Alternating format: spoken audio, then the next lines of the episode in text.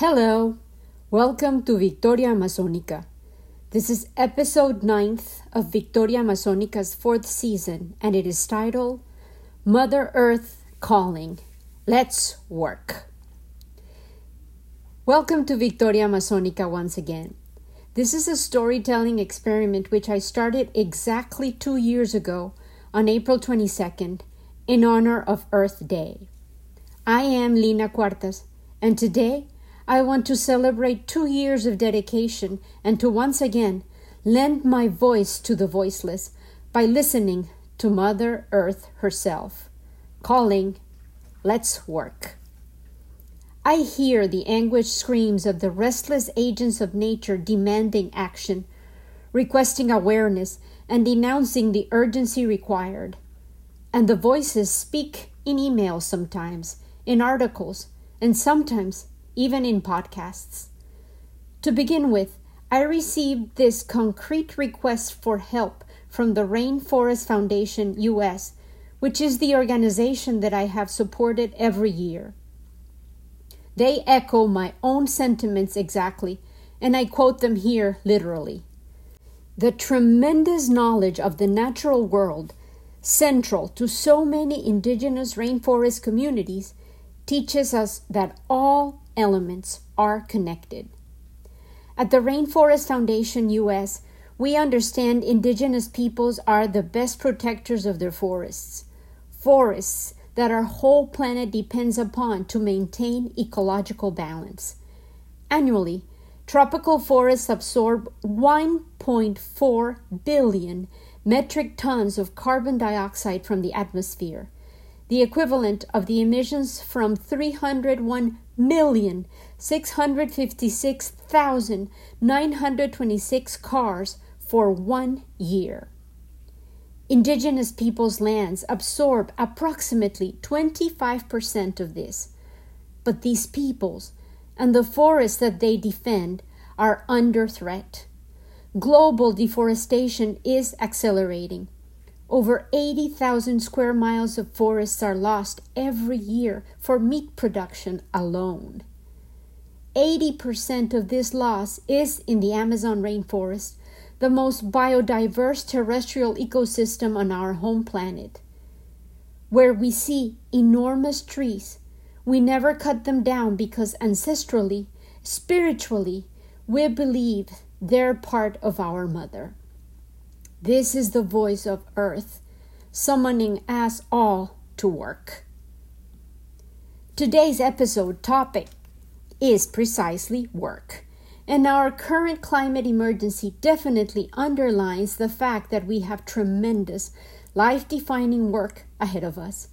However, I have been thinking about work, the nature of what we defined as labor in this contemporary world, and I find that we are at a crucial historical moment in which this core concept of what being human is must be reimagined. In my own life, I have lived through four different stages of work life. Interestingly, even as a child, I was fascinated by the concept of free time. The willful indulgence in interests and passions was modeled by both of my parents distinctly. My mother loved books and poetry in particular. My father was a craftsman. He could build anything with his hands, and he collected trains, airplanes, bottles, cars, and initiated me into collecting dolls that he brought from every distant land that he visited. I also expressed as an infant my desire to have my own free time endeavors very early on, and my parents provided art supplies, coloring pencils, books, toys, and most importantly, time by myself to discover what my passions were. And discover I did, especially the fact that creating with my hands anything and everything allowed me to forget where and when I was. I also made it a point to ask other children and adults what they did after school during the weekends and took notes about my findings. Looking back, I am grateful to have had this early introduction into the connection between working with my hands and joy. I have worn many hats throughout my life. I started working when I was 14 years old. My parents' divorce created the financial need that literally pushed me into becoming a tutor at my school, and soon I was making good money, and I discovered that teaching was a vocation I had inherited. I came from a long line of teachers. I taught in private, public, and corporate environments to students of all ages, and I only walked away when I became a mother. I realized that I could translate medical documents and legal paperwork all night in order to stay with my firstborn during the day. Writing also became a much more meaningful activity when I became a mom. And art, a lifelong love of mine, also provided a new avenue to connect with my children. I literally felt that I swam in and out of schools and universities during my first two decades as an employee. Later on, I became an anchor and television screenwriter, but I walked away from that fast paced, erratic environment. I eventually returned to teaching when we moved permanently to the U.S., only to walk away from institutionalized education.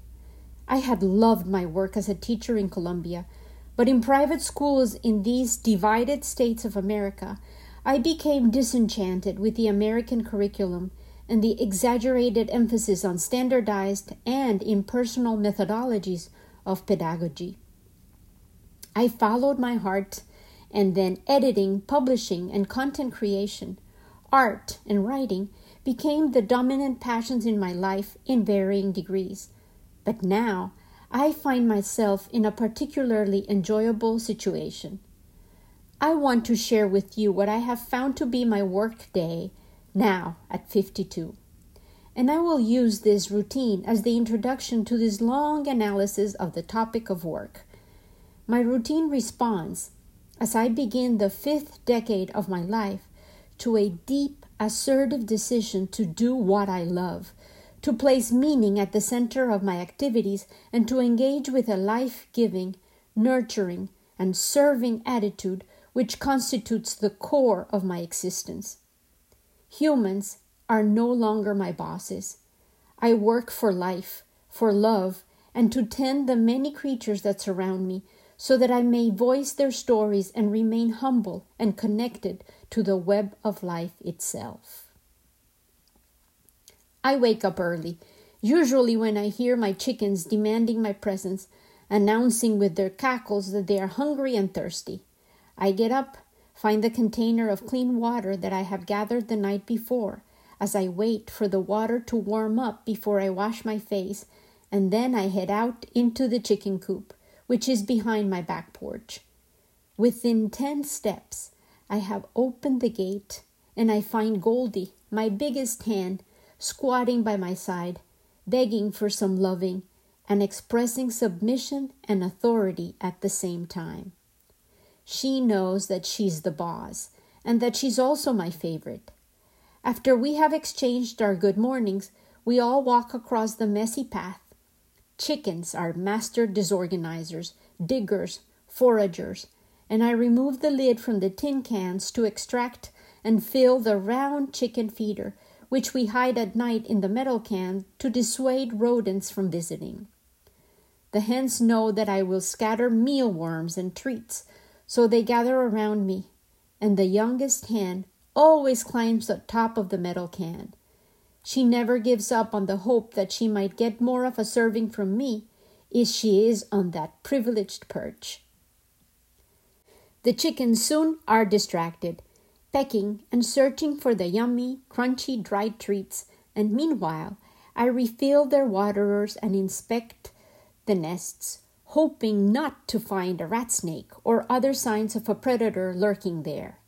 I have found squirrels before, scattered feathers, and stuffed rat snakes, often with an egg still visible within their body, pushing it down with their muscles, breaking its shell, and swallowing the nutritious egg and yolk. I clean up a bit, and then I walk out, fill the outdoor waterer, and check the chicken run for trash or any suspicious findings. One unforgettable morning, I found an owl trapped in our protective netting. Sometimes I find hawk feathers and I have also found decapitated chickens before, so the inspection is an important part of my coop duties.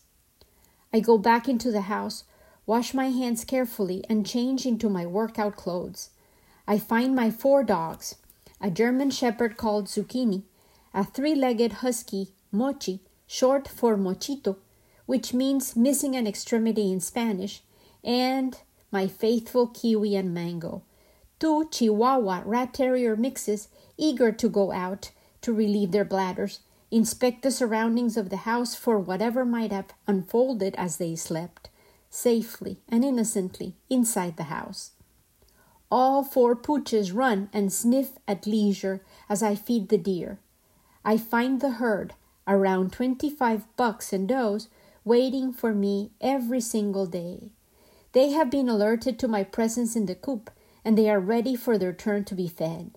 I scoop corn and protein pellets on the ground, which will also be enjoyed by squirrels, birds, and any opportunist visitors, such as ducks or rabbits, if the deer leaves spare kernels.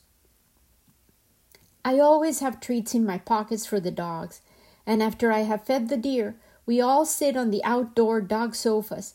They have their own, so that they don't soil mine when they decide to lay down for a snooze after soaking in the pool. I reward their patience and prompt pooping and peeing, and we all walk into the house to share breakfast. I feed them first, mixing dry and canned food for each dog, and adding any leftovers from the day before to add a little variety to their diet. Then I fix my own breakfast. My favorites are pancakes with mixed nuts and my beloved coffee with milk. After I have eaten, I resume feeding yet more creatures. I check and clean the hummingbird feeders. Then I replenish the bird baths, fill the bird feeders, and visit our box turtle, Clarissa. She was rescued from downtown San Antonio. My son in law stopped when he spotted her in a busy street. She had been run over and looked pretty banged up, but she's resilient, and after eating steadily and sunbathing with discipline, she recovered and has already spent two years at our house. She lives inside the greenhouse, which she shares with my husband's beloved starter pots for his vegetable garden. Living surrounded by so many creatures who count on me for tending, feeding, and observant care, I have realized that I have become, after being a teacher for most of my life, a student, and nature is my dedicated teacher. I have found a routine in which my days are filled with meaning, activity, and joy. I feel connected to all of the living beings that surround me and share this forest with us. After the busy feeding grounds, I tie a strong leash around my waist so that Zucchini and Mochi can be my mushers, running side by side as I follow behind, and tie the two little dogs on retractable leashes. All four dogs have been running with me since they were puppies, and they're also celebrating Earth Day in their own special way. Kiwi and Mango are turning six precisely on April 22nd. We run around the neighborhood, delighting in the scenery, the fact that we are sharing the joy of movement and have become a well attuned, functional team. When the dogs and I arrive at home, we first visit the pond and feed the koi, which share the space with minnows and carp that were probably brought as eggs by the visiting birds. We sit for a little while, watching the fish jump and devour the koi pellets and colorful fish feed. I listen to the water, rushing in the waterfall, the birds singing, and I allow the serenity and beauty to feed my heart. We walk home together, and as I walk by the coop, I remember to grab the leftovers I always save for the chickens, and we visit them, enjoying the noisy reception we always get. The dogs are even more excited than I am for our next ritual, the making of my juguito, orangeade, resulting from the squeezed juice of oranges, tangerines, and limes and lemons, which I will drink throughout the day, but the pulp, the residue left on the squeezed halves, I will share with Zuki, Mango, and Kiwi. Mochi, the husky, frankly does not understand why the others enjoy the citrus fruits. I sit on a dining room chair, and kiwi and mango on a low stool. Zuki sits right by me, and we take turns enjoying the juiceless but sweet and sour pieces of mashed citrus gold. It never ceases to amaze me that such a simple activity can provide us all so much joy. After the juguito party, the dogs know it's time for their nap, and I do yoga, with the little ones on their bed right beside me. They rest and guard my flexes, squats, and contortions, safe and content in the shared space and routines during which we both relax, connect, and get ready to tackle whatever the day might have in store for us. I usually work for two or three hours after that, and my duties range from housework to writing, studying, or recording that is on the calendar for that day. Then the lunch rush kicks in, after which I usually work for two more hours, and then at five it's cafecito time. The puchas expect their own treats too, usually joint health or dental cleaning snacks, and Zuki starts to pick up her ball, reminding me that after cafecito, I have to take her to the forest.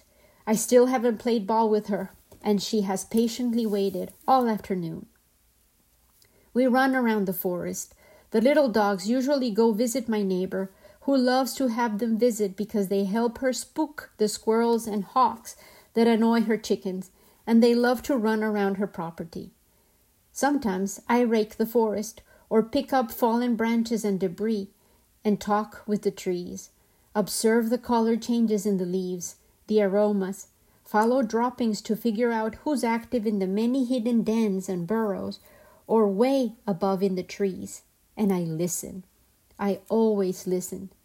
Sometimes an owl hoots, or the hawk screeches, or a mourning dove asserts her presence, or the wrens protest our intrusions, or the ravens cackle, hoping to alarm us. I find treasures almost every single day. This house belongs to the deer, and way back when, perhaps thousands of years ago, this was a place where Native Americans lived and foraged and grew their food and polished stones to make tools, and now I am finding them and treasuring them. I can hold them in my hand and imagine the size of the hand that cherished each tool or the use it had, and I am grateful that thousands of years later the stone remains and I have found it. And I can imagine the people that left these stones behind for me to discover, to learn, to share, to tell you about them. You see, we are all connected with invisible, delicate threads. The me that exists now, the many others who loved this land perhaps even better and more than I do, with a devotion that needed no intermediary, with a love that saw in clean water their lifeblood, in the soil the very container of their well being, and in the air, the shared breath that their kin, the many creatures with which they shared the forest, who sometimes became part of their own bodies when hunted, or appeared as totems, as signals, as messengers, we are all linked by invisible threads. Every animal spoke to the original inhabitants of this land. Every plant was a gift, a family member, a cherished treasure.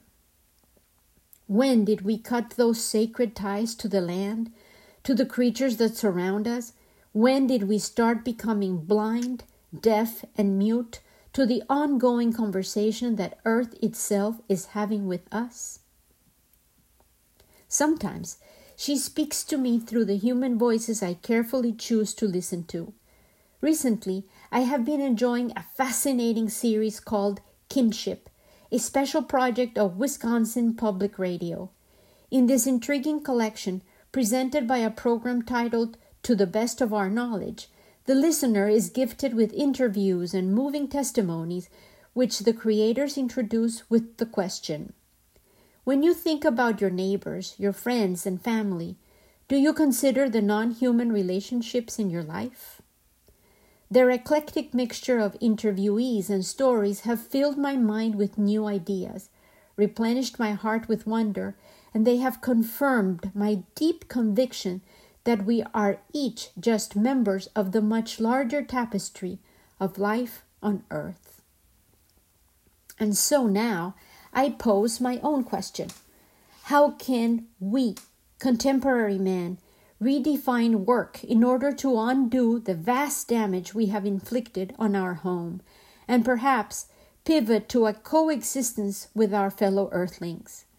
I decided to share my daily routine with you after I read several articles about work in the post pandemic days. Some describe work as a social arrangement that mediates relationships. The return to the office seems to highlight all over again that our work lives cannot be too close to our personal lives, and they highlight the recent upheaval that has caused workers to reassess their relationship with work, time, and their general life purpose. There were other articles highlighting the loud and clear assertion that Gen Z does not dream of ever having to labor, an attitude that promotes quitting unfulfilling jobs and the generalized desire to be fulfilled by other aspects of life, but certainly not work. There seems to be an unhealthy, unrealistic fixation on the expectation that looks or influence will suffice to generate income. Our current dependence on technology could encourage younger generations to slip into vacuums of despondency and disconnection from reality. I found that the focus of many of these pieces was reductionist. It seemed to discount freedom of choice as a value and seemed to doubt the capability of individuals to shape their own lives without the axis of work and the structure of a labor schedule. I cite the recent increase in labor rights initiatives, the interest in the formation of unions, as signs that, in fact, people, united and coalesced around common goals, can and will effect transformation. I did not agree with many of the ideas that I researched, but the arguments presented made me ponder on the need for alternate ways of relating to one another, which are crucial in order to find meaning in our lives. The emphasis on working just to pass the time discounts the importance of our daily labor to contribute to social good to generate concrete benefits for the community to which we belong. We have an undetermined amount of minutes, hours, days, and months of life. Shouldn't our choices about how we spend this finite resource be guided by our current problems? I have chosen two stories. Initially, they may appear to be very different. They were both crises in which the disaster caused social upheaval. In both stories, there was the threat of real danger and chaos. However, the gradual realization that things would not change unless concrete actions were undertaken by the very people who were at the center of the conflicts dramatically changed the outcomes of the situations. People, together, decided to work, to focus all of their energies and figure out how to generate a new reality. The worst that stayed with me about this first, next real life story were what needs to be done in the community is up to us. Who they are is enough. We don't have to ask for permission. We can just do this. I will repeat these words again at the end of my retelling. They are the words of the women who decided that they would be the solution to many obvious long simmering problems in the indigenous communities, which were caused by the lack of appropriate schools that treated their clients, who are the students and the parents, and therefore the whole community, with dignity and respect. Do you remember the Standing Rock movement, or perhaps the No DAPL tagline, which stood for No Access to the Dakota Access Pipeline? It was a massive, vocal, and active opposition to a pipeline in North Dakota that was going to have consequences on indigenous land, people, and the environment. It was a project so damaging and destructive that it inspired thousands of people of all colors, sizes, and origins to act and create a temporary community in order to unite forces. Recently, on NPR's Code Switch, a podcast which voices stories of inequality and often focuses on the issues that affect people of color in particular, narrated a fantastic story. The journalists, Christina Cala and Sequoia Carrillo, returned to the site of the protests, where they visited the construction project of a school. There, they interviewed Precious Traversy, Matthew White Mountain, Alana Lebeau, Elena Eagleshield, Lonnie White Mountain, and Kimimila Locke. Locke, in particular, spoke about Wauspe, which is a state of being and knowing, and you're learning, but it's not translated as education. That is what they aim to instill at their new school. The school is called Mni Wiconi, or the Defenders of Water School. The educational facility includes two earth lodges, and most importantly, it is being built by indigenous people themselves, including the children, in order to provide the education that they have never been offered. The word for children in Lakota is Wakanyeja, and it means sacred beings. Experienced teachers, parents, and community activists have crafted the project, proposed the ideas, coalesced the community, created the curriculum, and they are building the facilities with their own hands to create a new future. It is a bold, visionary place of learning and renewed cultural pride and I hope it becomes replicated and inspires similar initiatives. Their words were the seeds that generated the change. These words What needs to be done in the community is up to us. Who they are is enough, referring to the children. We don't have to ask for permission. All of us. We can just do this together, united by purpose. You can listen to the whole episode of Code Switch to hear the details. I will post a link on Victoria Amazonica's Facebook page. It demonstrates how concrete work, led by clear ideas, has resulted in radical change. I found a sister story happening precisely in the Amazon this morning as I was about to record my episode. Mother Earth again, I felt. She was reassuring me that these were, in fact, the stories, and the messages that she needed me to share on her day. This extraordinary article that I found is published in the latest issue of Scientific American, and it is powerfully written by Carolina Schneider Comandulli, anthropologist, in collaboration with the Apiwtxa Association. She combines personal story with deep wisdom, reverence for the Amazon and its people, and calls us all to be part of a new vision. If you look up the article on the web, there are beautiful photographs by André Dib to further illustrate the beauty of the Amazon. She, Carolina Schneider, and through her, Mother Earth, and I join our voices to summon us all to focus our work in responding to the ecological troubles which are affecting us, humans, and non human kin. The article is titled Designing for Life. An indigenous community in the Amazon basin is showing the world how to live with rather than off nature. The story begins with a premonition, a journey into the depths of the community's beloved forest, and the accumulation of ongoing threats that the Ashaninka had been managing to avoid for decades the actions of loggers, miners, and Western men that wanted to destroy their land in pursuit of wealth. The community resisted with their own bodies. They orchestrated maneuvers of opposition and they rallied media attention for support. Their territory is located in the lowland Amazon between Brazil and Peru. It is rich in biodiversity and sadly resources, and it has been a target for colonizers for centuries. However, the Apiwtxa have managed to remain self sufficient and have remained true to their culture. We live in the Amazon, said Apiwtxa chief Antonio Piyãko last July. If we don't look after it, it will vanish. We have the right to keep looking after this land and prevent it from being invaded and destroyed by people who do not belong here. The Apiwtxa were attacked by loggers and the trespassers' destruction was documented and denounced.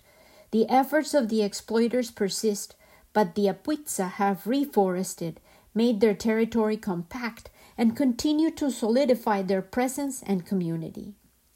Their designs for living are drawn from shamanic visions and informed by interactions with the non indigenous world, and their well being depends on the health of the biodiversity of the whole Amazon.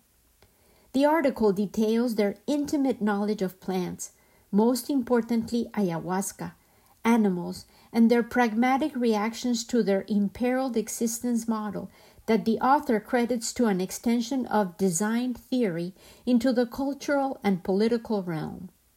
The author asserts As architects of their future, rather than passive victims of circumstance, the Apiwtxa are living a concept outlined by development scholar Arturo Escobar in Designs for the Pluriverse. Escobar described social design as a means by which traditional and indigenous people engender innovative solutions to contemporary challenges. In his view, moments of social breakdown, when the habitual mode of being in the world is interrupted, are important for new ways of living to emerge. I, and here I speak as Lina Cuartas, a mere human in this convoluted year of 2022, think that there is value for that way of thinking and reacting for humanity as a whole. The entire article is illuminating, and the author shares her personal experience with the tribe. After she earned their trust, they allowed her to live and work alongside with them for two and a half years. Here are some excerpts from the community leader's own words. We, the Ashaninka, have been massacred by loggers. We have been massacred by rubber dealers. We have been massacred by colonizers. We were taken as a workforce to serve patrons who told us to cut down the forest and hunt the animals for them so they could live well. We were massacred by the missions who told us that we knew nothing. But then we decided to give a different response. We began to study. Benki Piyãko, an Ashaninka leader.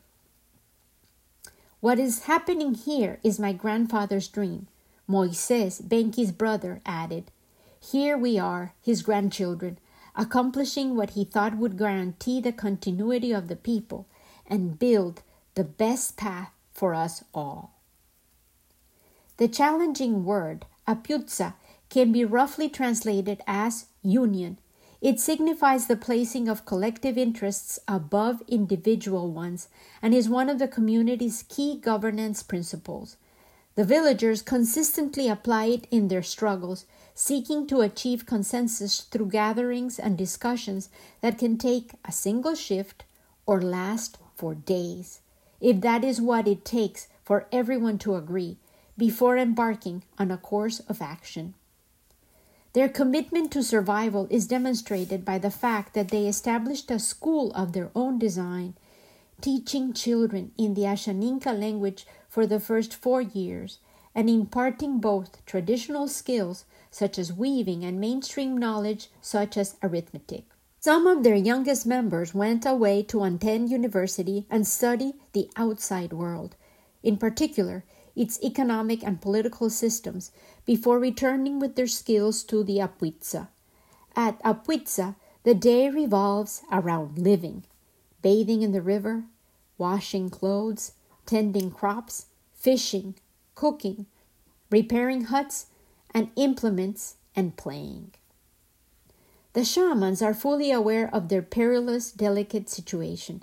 However, they believe that in order to change this state of affairs, they must find ways to restore the ancestral ways of interacting with nature. Indeed, Apiwtxa leaders hold that this ancestral knowledge is a vital resource for all of humankind.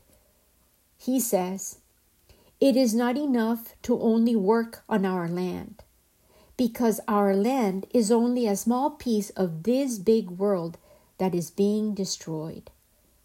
These are Benki's precious words. The concept of kinship is at the core of the Ashaninka's cosmovision. They oppose the idea that humankind is separate from nature. According to their creation myth, which mirrors many other Aboriginal cultures, the original creatures were all human.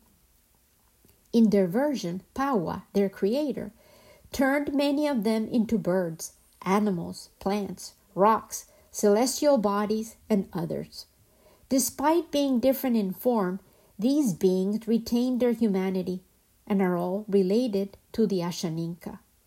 Many other indigenous traditions similarly hold that plants, trees, animals, birds, mountains, waterfalls, and rivers, among others, can speak, feel, and think, and are tied to other beings in reciprocal relationships.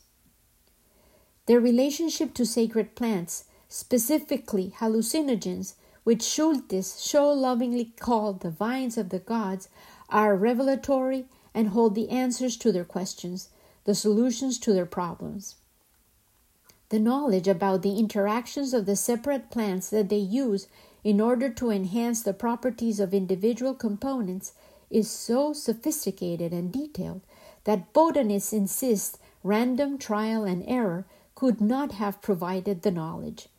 When asked over and over, the medicine men respond that the plants themselves and the gods, which they confer with in their visions, provide the instructions and they merely follow them, and then share with their apprentices.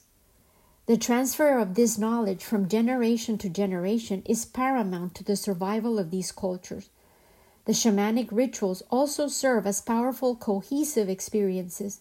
The trances dissolve separation and strengthen empathy and connection, not only for other human beings, but also for other creatures and their beloved environment. Yet, their otherworldly visions do not obscure their interpretation of reality. They are pragmatic. Dreaming is essential, but not enough. Benki emphasized. It is also essential to plan, to think consciously and rationally, and act in the present. When a shaman reports a significant vision, the community discusses it and develops a plan of action. The author of the article, Carolina Schneider, then points out that after Benki dreamed about a center for disseminating forest people's philosophy, a place that would be rooted in ancestral knowledge while reaching out to the world with a message of caring for all beings, the Apiwtxa acted on it, founding the Yorenka Atame, Knowledge of the Forest Center, in 2007. The author also concludes by summarizing the Apiwtxa's message for humanity. They hope to open our eyes as well to reach out to us with their message of unity and interrelatedness of all beings.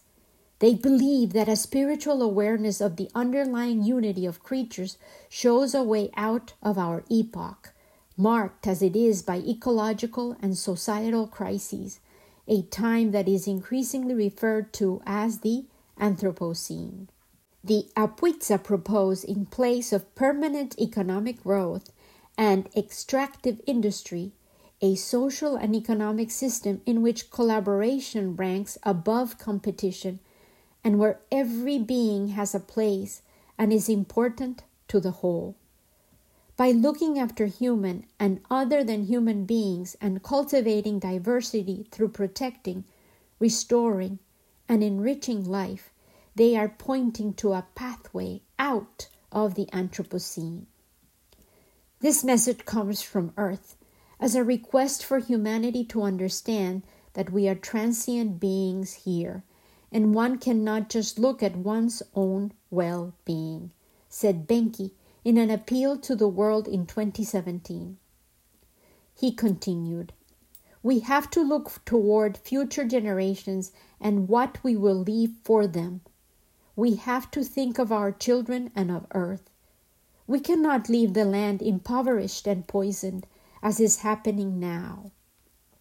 Today, we can already see great disasters beginning to happen. People emigrating out of their countries in search of water to drink and food to eat. We see a war going on for wealth now, and soon we will see a war for water and for food he concludes with a plea and a challenge. Shall we wait or shall we change history? Join us. I want to join them, and I begin by paraphrasing directly from Carolina Schneider Comandulli's article because De Apiwtxa's is a message that we all need to hear, and it carries the spirit and a concrete example of the words I wanted to share today. The prophet's words about work also echo my own intentions. About work, he said. You work that you may keep pace with the earth and the soul of the earth. For to be idle is to become a stranger unto the seasons, and to step out of life's procession that marches in majesty and proud submission towards the infinite. When you work, you are a flute through whose heart the whispering of the hours turns to music. Which of you would be a reed, dumb and silent, when all else sings together in unison? And here he truly speaks to the core of the matter. Always you have been told that work is a curse and labor a misfortune. But I say to you that when you work, you fulfill a part of earth's furthest dream, assigned to you when that dream was born. And in keeping yourself with labor, you are, in truth, loving life. And to love life through labor is to be intimate with life's inmost secret. He speaks of the work of weavers, of those who seek knowledge, of house builders, of farmers, sculptors, artists, of nature itself, of he who sings. And then he concludes Work is love made visible.